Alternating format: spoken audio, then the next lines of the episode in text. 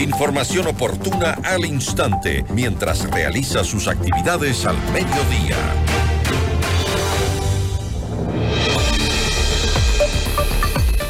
Vamos a conectarnos en este momento con Mónica Saglia, ella es periodista de Argentina para conocer los detalles de cómo se ha manejado la situación del el traslado y la detención de la familia de alias Fito en Córdoba, Argentina. Nos acompaña a esta hora justamente. Em, Mónica Saglia. Mónica, ¿cómo estás? Muy buenas tardes, gracias por estar con nosotros.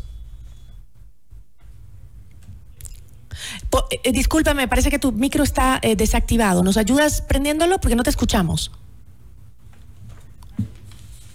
Ahí creo que, a ver.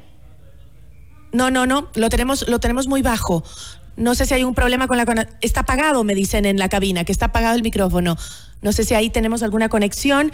Mientras tanto, les doy una noticia de em, eh, último momento, por favor, este, mucha atención. Las fuerzas de seguridad de Bolivia activaron las labores de búsqueda de José Adolfo Macías, alias Fito, ante la posibilidad de que se encuentre en ese país. El viceministro de Régimen Interior y Policía, Johnny Aguilera, dijo que en cuanto a las Fuerzas Armadas de Seguridad bolivianas tengan novedades sobre la ubicación de Fito o de los presos que se fugaron de Ecuador, se reportará al gobierno de Daniel Novoa. Asimismo, el viceministro recalcó que tanto Bolivia como los países vecinos cuentan con fronteras porosas, por lo que eh, dificulta las actividades de control de ingresos legales o ilegales al país, así dijo el funcionario boliviano. Ya tenemos a Mónica Saglia, periodista de Argentina, con nosotros. Mónica, ahora sí te escuchamos.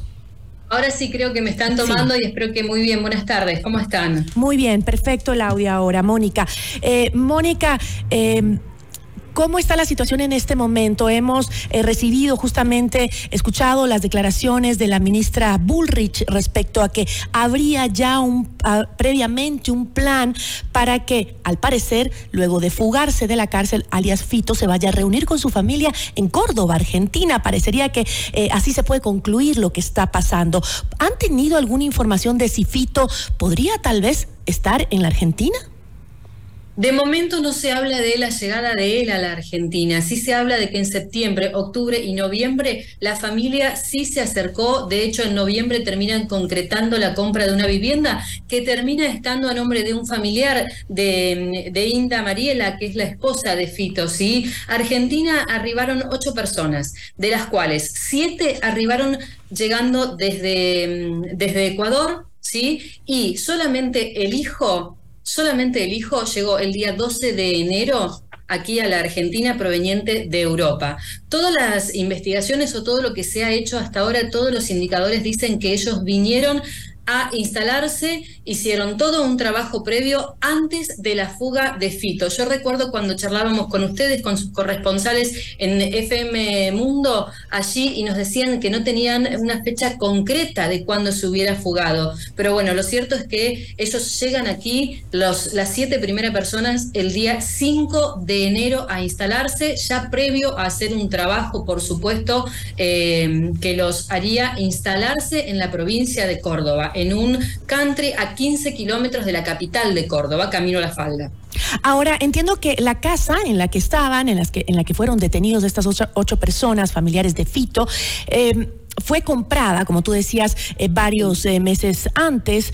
Esta casa eh, ¿qué va a pasar con, con, el dueño de la casa? Él recibió dinero en efectivo. Entiendo que entre 200 eh, mil y 400 mil dólares cuesta una vivienda en este sector eh, de Córdoba. Em, ¿Qué va a pasar con esta persona dueña de la vivienda donde los encontraron? ¿Va, es parte de las investigaciones en Argentina?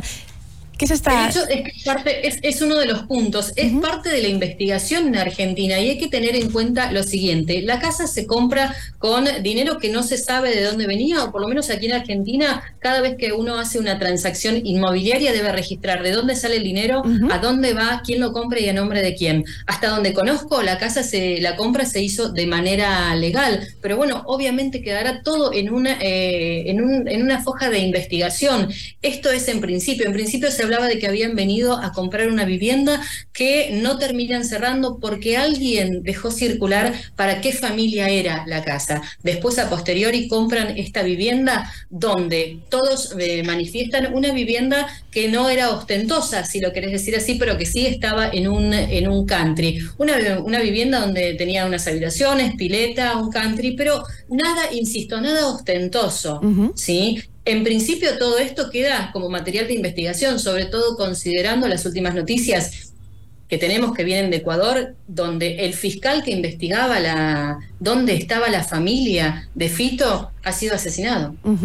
Ahora, este, eh, justamente tenemos información de que Guillermo Francos, que es eh, ministro eh, de Argentina, había dicho que la esposa de Fito había entrado a la Argentina, como tú lo mencionaste, varias ocasiones, ¿no? Entrado, tienen el registro de que había entrado a la Argentina en septiembre, octubre, noviembre, en enero, y finalmente se quedó ahí. Ahora, ella tiene varios antecedentes por em, lavado de activos, tiene algunos juicios. Eh, ese tipo de información no se manejaba con su ingreso, es decir, no eh, la dejaron entrar libremente a ella.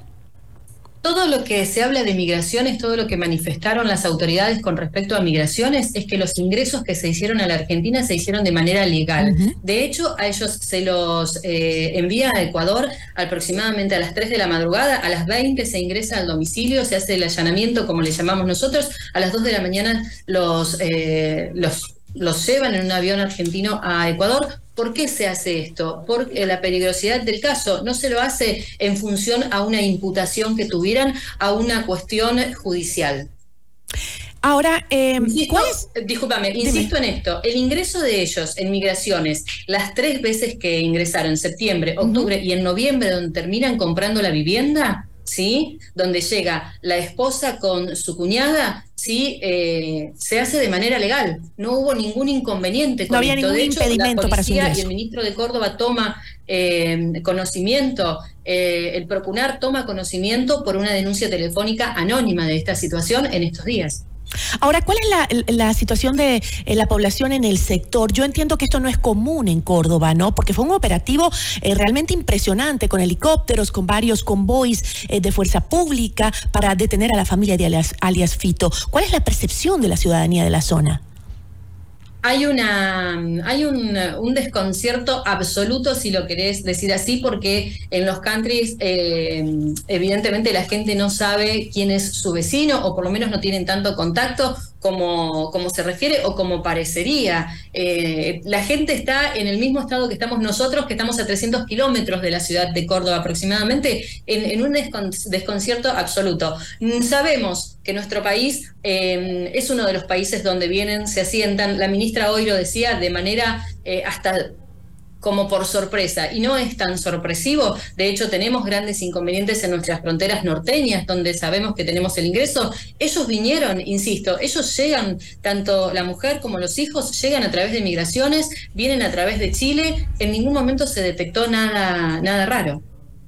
Yo te agradezco muchísimo, Gabriela, por habernos, eh, perdón, Mónica, por habernos acompañado. Gracias por la información.